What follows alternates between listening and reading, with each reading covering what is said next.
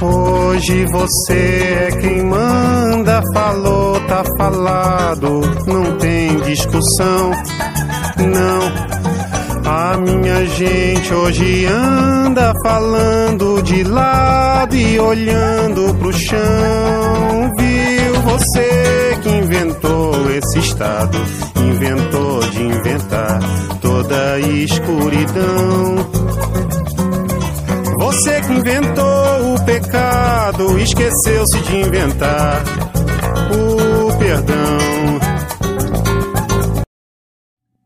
Olá pessoal, me chamo Gil Mendes, estou representando a turma do primeiro período noturno do curso de Direito da Faculdade Funorte. Neste momento daremos início a mais um episódio do podcast Direito em Ação, cujo tema As lutas sociais e os direitos humanos. Como vocês puderam perceber, abrimos nosso programa com a música Apesar de Você, de Chico Buarque. Música esta onde o autor a compôs para criticar atos da ditadura militar. Neste sentido, percebemos claramente um exemplo de movimento social implícito tentando insurgir-se contra o autoritarismo vigente naquele momento. Apesar do temor do artista pela censura, isto, no entanto, não ocorreu. Tanto é que a canção vendeu mais de 100 mil compactos em uma semana. Depois disso, veio a tão temida e inevitável censura. Contudo, ficou clara a tentativa de alcançar, por meio desta expressão artística, o estabelecimento dos direitos humanos quase inexistentes naquela época. Por isso, a pertinência de tal introdução. Desse modo, passamos a palavra para o nosso colega Claudiano Aldri, calouro do curso de Direito da Faculdade Funorte Montes Claros, que fará as entrevistas com as nossas ilustres convidadas, Yara Pimentel e Letícia Imperatriz.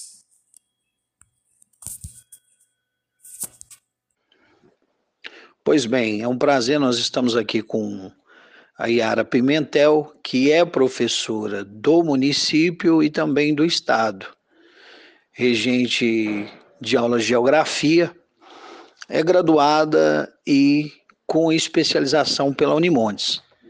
É natural mesmo daqui de Montes Claros, foi conselheira municipal de educação e primeira presidenta do Sindicato dos Trabalhadores em Educação do Sistema Público municipal, chamada Cindy Educamoc. É militante atuante dos movimentos sociais e sindicais. Ano passado, 2020, candidatou-se e foi eleita para o cargo eletivo de vereadora aqui na nossa cidade de Montes Claros pelo Partido dos Trabalhadores. Pois bem, professora, a fim de estabelecermos nossa conversa, acho essencial que seja explicado o conceito de direitos humanos. Se existe um marco principal internacional e quando em nosso país esse tema teve alguma relevância. Que movimentos sociais ou fatos históricos influenciam essa compreensão? Boa noite a todos e todas. Agradeço a oportunidade nessa noite estar falando com vocês, né, estar trazendo para vocês um pouco dessa nossa vivência nos movimentos sociais. Agradeço a todos os acadêmicos do curso de Direito da FUNORTE, na pessoa do Cláudio, né, que entrou em contato comigo e que me deu essa oportunidade.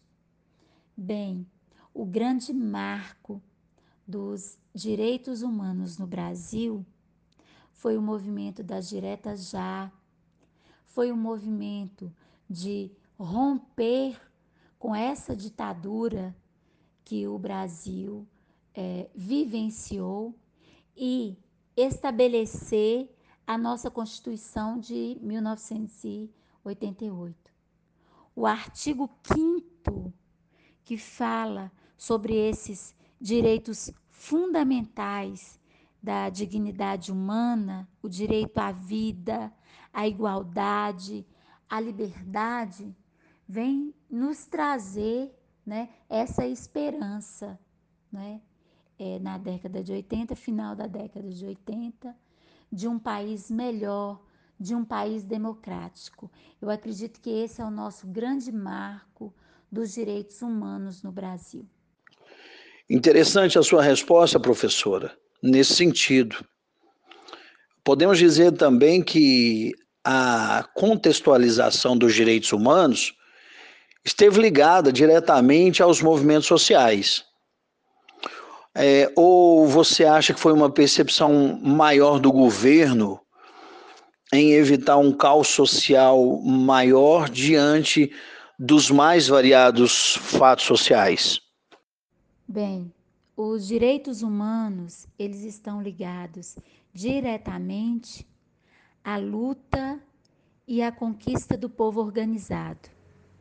Então, os movimentos sociais são grupos organizados que têm objetivos comuns, coletivos, e eles só conquistam esses direitos a partir da luta, da organização.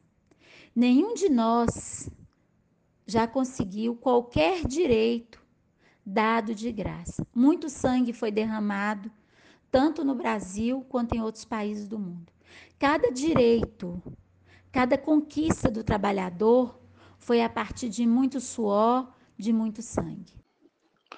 No Brasil, atualmente, os movimentos sociais mais conhecidos são Movimento dos Trabalhadores Sem Terra, né, os conhecidos MST, e os movimentos em defesa dos índios, negros, mulheres e movimentos sobre a classe LGBTQI.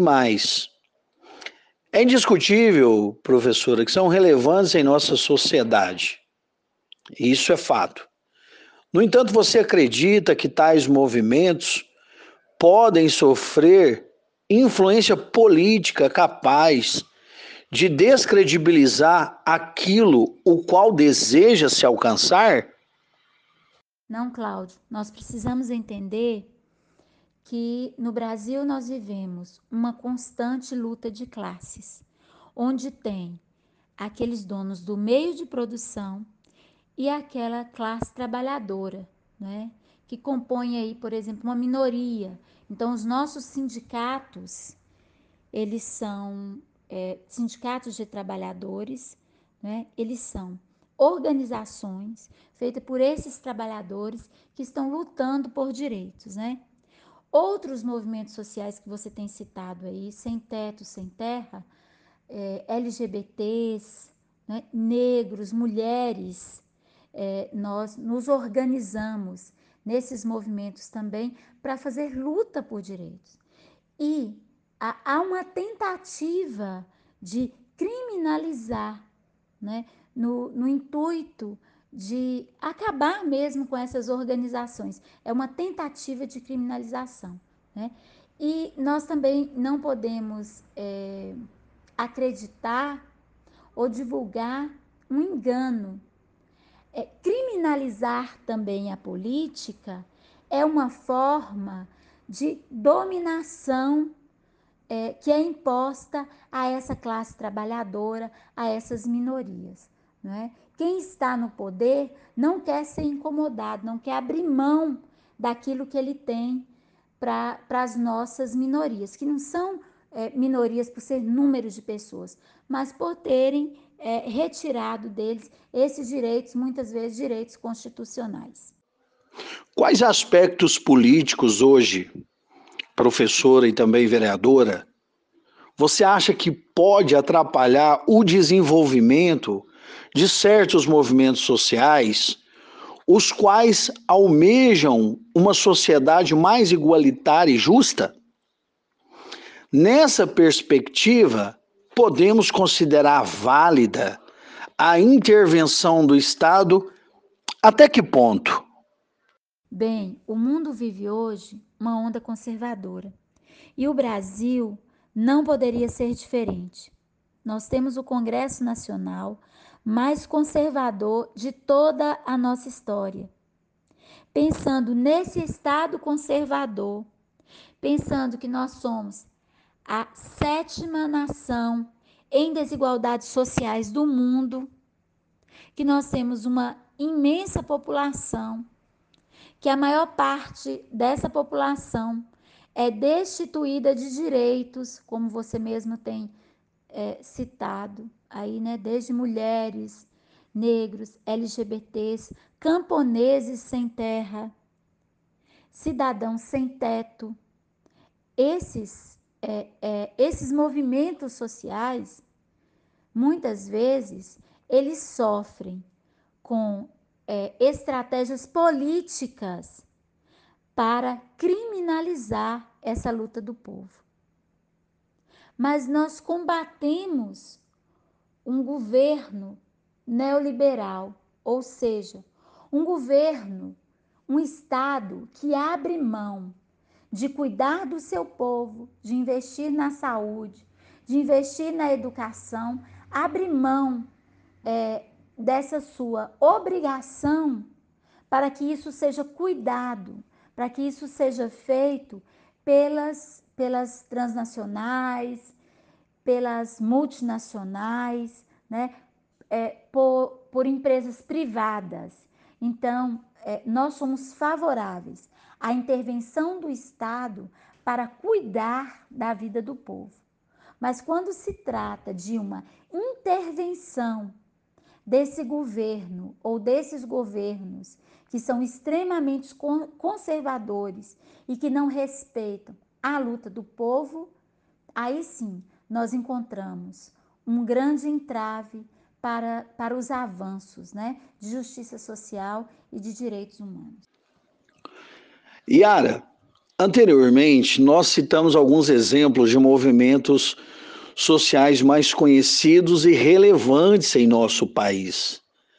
Na sua opinião, existe algum desses movimentos ou outro que ache mais interessante citar que, mesmo após certas conquistas e evoluções sociais, ainda são desconsiderados ou pouco assistidos pelo Estado? Bem, Cláudio, é, nós podemos entender esses movimentos a partir é, de algumas pers perspectivas. Por exemplo, nós podemos é, identificar os movimentos sociais e os movimentos sindicais. Eles se completam. E nós temos os movimentos do campo e os movimentos da cidade. É, tem um, um dizer que nós utilizamos nas lutas, que é o seguinte: quando o campo e a cidade se unir, a burguesia não vai resistir. Então, nós não classificamos os movimentos como um maior ou um menor. A gente entende que essa classe trabalhadora que esses destituídos de direitos, eles precisam estar juntos para garantir essas conquistas. Olha só, em 2018, o ano das eleições presidenciais, nós começamos a perceber uma sociedade mais dividida e polarizada. Por conta das notícias que eram veiculadas de cada candidato e etc. E o que mais me chamou a atenção foi a discussão se houve ou não uma ditadura e se alguns direitos, por exemplo, em se tratando da população carcerária, devem permanecer. Você concorda com isso ou acredita que ocorreu um pouco antes?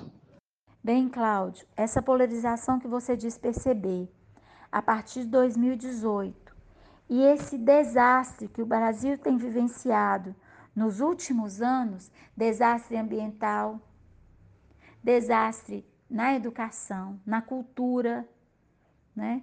É, é, situações sem precedentes. Ele teve porta de entrada em 2016 com o golpe na presidenta Dilma. Quando nós falamos sobre direitos humanos, se você ou qualquer outro é, cidadão questiona os direitos humanos, está questionando a vida em sociedade. O artigo 5 da Constituição fala sobre dignidade humana. Não existe dignidade humana sem direitos. E esses direitos, eles têm que ser para todos e para todas. Essa é a luta dos movimentos sociais e sindicais.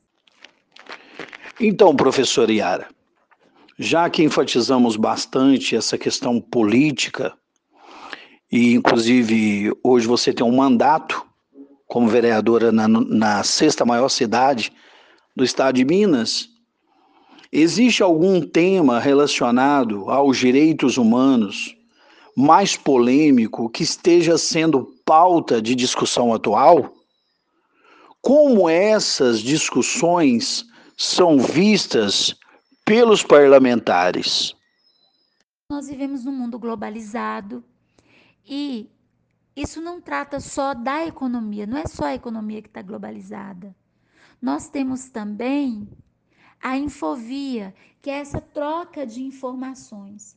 Então, tudo que acontece no mundo hoje entra nas nossas casas e nós temos acesso a essas informações.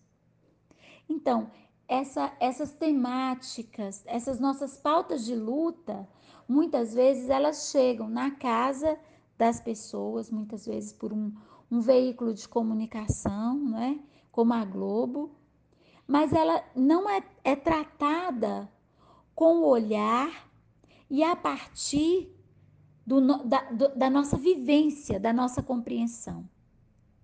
Ela é tratada muitas vezes a partir do olhar da classe dominante ou desse Estado conservador. Yara, a positivação de alguns desses direitos, seja na lei ou em nossa Constituição Federal, garante a efetivação do que foi escrito? As nossas conquistas se dão a partir da luta do povo, como eu disse para você. E mesmo quando isso se torna lei, quando isso vai para o papel, não significa que as futuras gerações vão ter acesso a esses direitos. Por exemplo, nos últimos anos, nós vivenciamos essa onda de reformas. Né? Então, esse governo conservador, ela colocou em xeque reformas trabalhistas, reforma da Previdência, é, garantiu não é, o, a ampliação da terceirização. E isso tudo representou retirada de direitos da classe trabalhadora, retirada de direitos daqueles que mais precisam.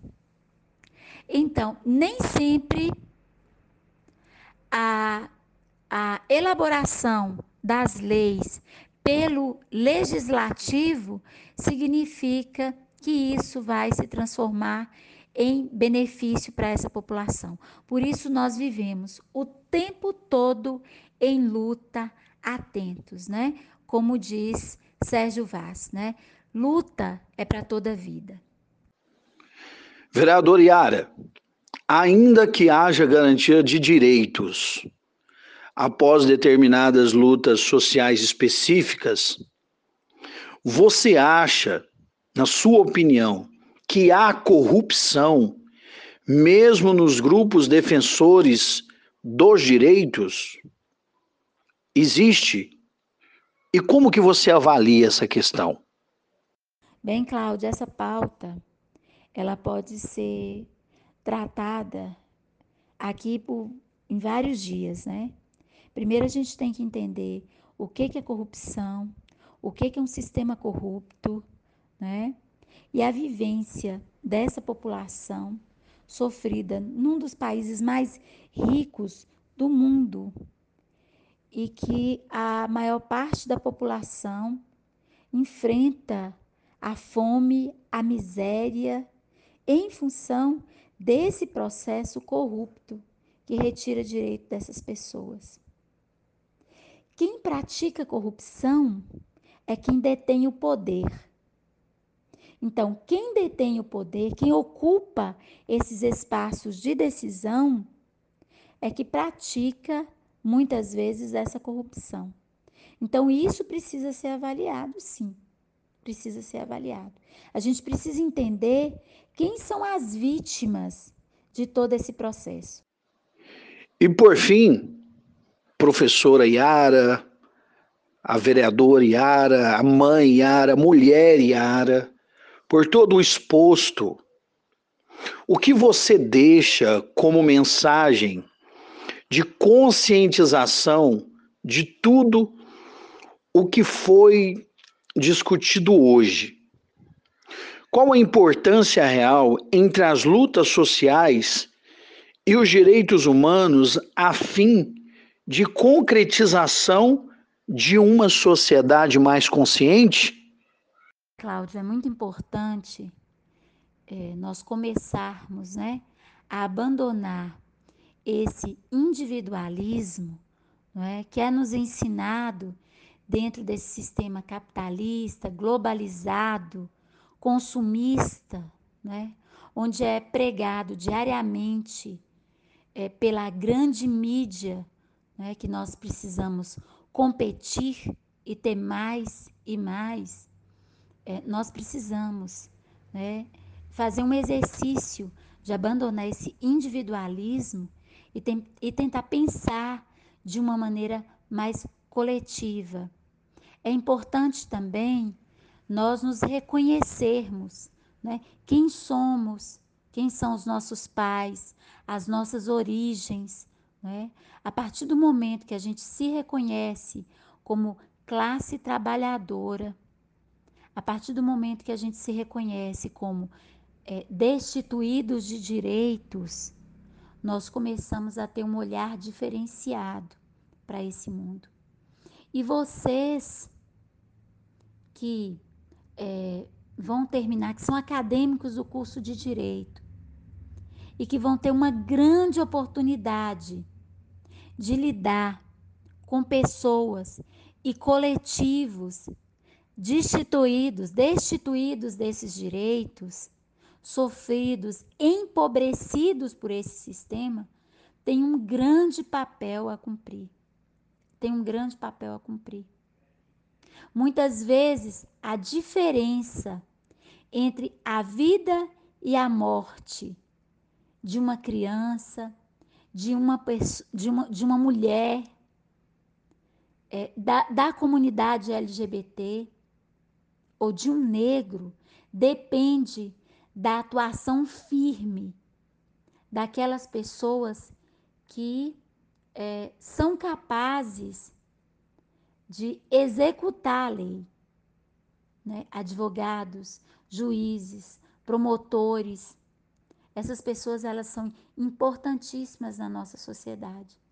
E são pessoas que não podem se calar diante dessas injustiças. É o que eu, eu espero e desejo. Né? E me coloco à disposição, né? coloco-me à disposição de vocês, para em outros momentos nós estarmos assim discutindo outros assuntos, né?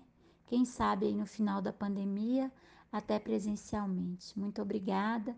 Eu estou à disposição e nosso mandato também. Nós estamos aqui também com a Letícia, Letícia Imperatriz, é, que inclusive foi candidata nas últimas eleições municipais. É, mulher trans, não é isso, Letícia? Cientista social, coordenadora adjunta estadual da Aliança Nacional LGBT. E antes de entrarmos é, na, nas questões, nas perguntas, são apenas cinco perguntas. É, nós gostaríamos, Letícia, de agradecer a sua presença. Ficamos imensamente honrados de você ter aceitado nosso convite de estar participando desse trabalho, pois nós sabemos que será de grande valia para o nosso tema. Tá certo? Letícia, é, a primeira pergunta que eu queria fazer para você seria é, relacionado ao contexto histórico do movimento LGBT a nível Brasil. É, a, a sua experiência, a sua vivência, você poderia nos explicar o contexto histórico desse movimento? Gostaria de cumprimentar a todos, todas e todos dizer que é um prazer imensurável estar participando desse momento, né, que é algo fundamental essa abertura de diálogo, justamente para que a gente possa compreender é, o movimento LGBTQIA+, né, desde o seu momento inicial até esse período atual. E para se compreender é necessário remeter-se ao passado, né, justamente para que tenhamos uma compreensão de como se instalou esse movimento e como ele tem se fortalecido no decorrer do processo. Inicialmente, o movimento LGBT, né, ele iniciou-se no período da ditadura militar, justamente em um momento de muita repressão e injustiça, né, devido à falta de liberdade, devido ao processo também que nesse período é, a AIDS era conhecida como uma praga gay, né? Então, é, toda essa organização dessas, desses movimentos veio de encontro a essas necessidades para se dar uma resposta a todo conflito advindo à comunidade né, LGBT, quem é naquele período. Né? E tudo isso veio diante do jornal Lampião Esquina e o Xana com Xana, começaram a produzir conteúdos né, justamente para um chamamento de atenção em relação ao quanto a comunidade precisava se organizar naquele período justamente para atribuir essas respostas.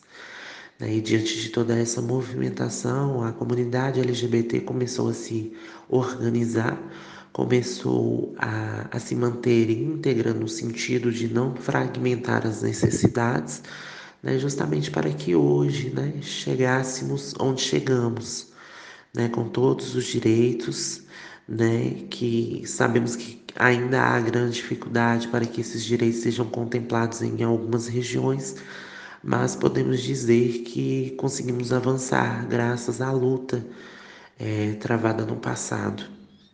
Né, na qual a gente conseguiu obter, a partir da minha avaliação, visibilidade, a união e casamento civil, a redesignação sexual, nome social, a mudança de registro civil, a criminalização da LGBTfobia e o fim da proibição de doação de sangue. Então, é, é tudo tudo extrato de uma luta travada no passado e que foi ter reflexo agora e que a comunidade está colhendo esses bons frutos. É algo que a gente sabe que precisa ainda se estruturar cada vez mais para que a gente possa, né, de fato, atribuir esses direitos a todos. Letícia, a outra pergunta seria a seguinte: qual a importância do movimento LGBT durante a ditadura?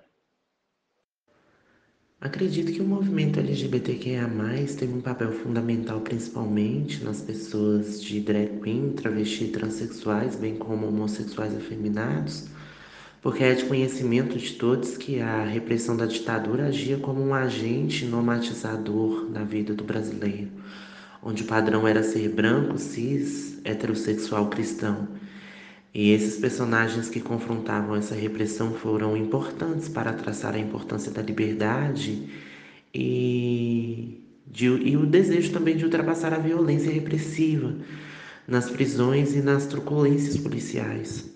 Um exemplo claro é o famoso gilete na língua, utilizado como forma de defesa contra essa opressão.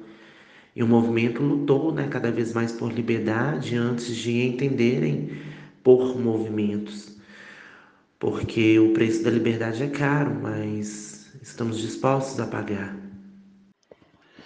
Ô Letícia, é, agora sim, considerando as questões mais recentes, é, você poderia nos explicar o significado da sigla LGBTQI+.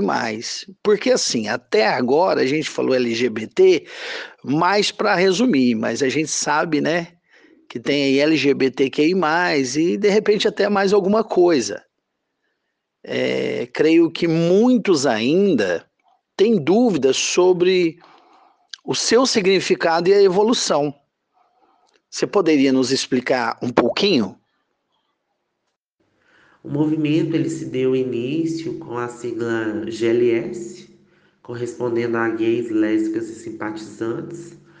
É, a comunidade LGBTQIA+, com o passar do tempo, verificou a necessidade de haver uma reformulação na sigla justamente para que viesse é, contemplar todas as identidades de gênero e orientação sexual, na qual nós chegamos nas siglas atual, né, sendo estas hoje correspondente a, a toda a nossa comunidade, na qual o L corresponde às lésbicas, que são mulheres que sentem atração afetiva e sexual por outras mulheres, gays que são homens que sentem atração afetiva e sexual por outros homens, bissexuais que são homens e mulheres que sentem atração afetiva e sexual tanto pelo gênero masculino quanto pelo feminino, as transexuais que não correspondem à relação da, com a orientação sexual, mas sim com a identidade de gênero, na qual eu não me identifico com o sexo atribuído ao meu nascimento e a partir daí eu realizo as modificações para que de fato o meu corpo possa se assemelhar com o meu pensamento no que diz respeito à minha identidade de gênero. O queer, na verdade, corresponde àquelas pessoas que transitam entre as noções de gênero, como no caso das drag queen. Né? E a teoria queer ela defende que a orientação sexual e a identidade de gênero não são resultados da funcionalidade biológica, mas sim de uma construção social.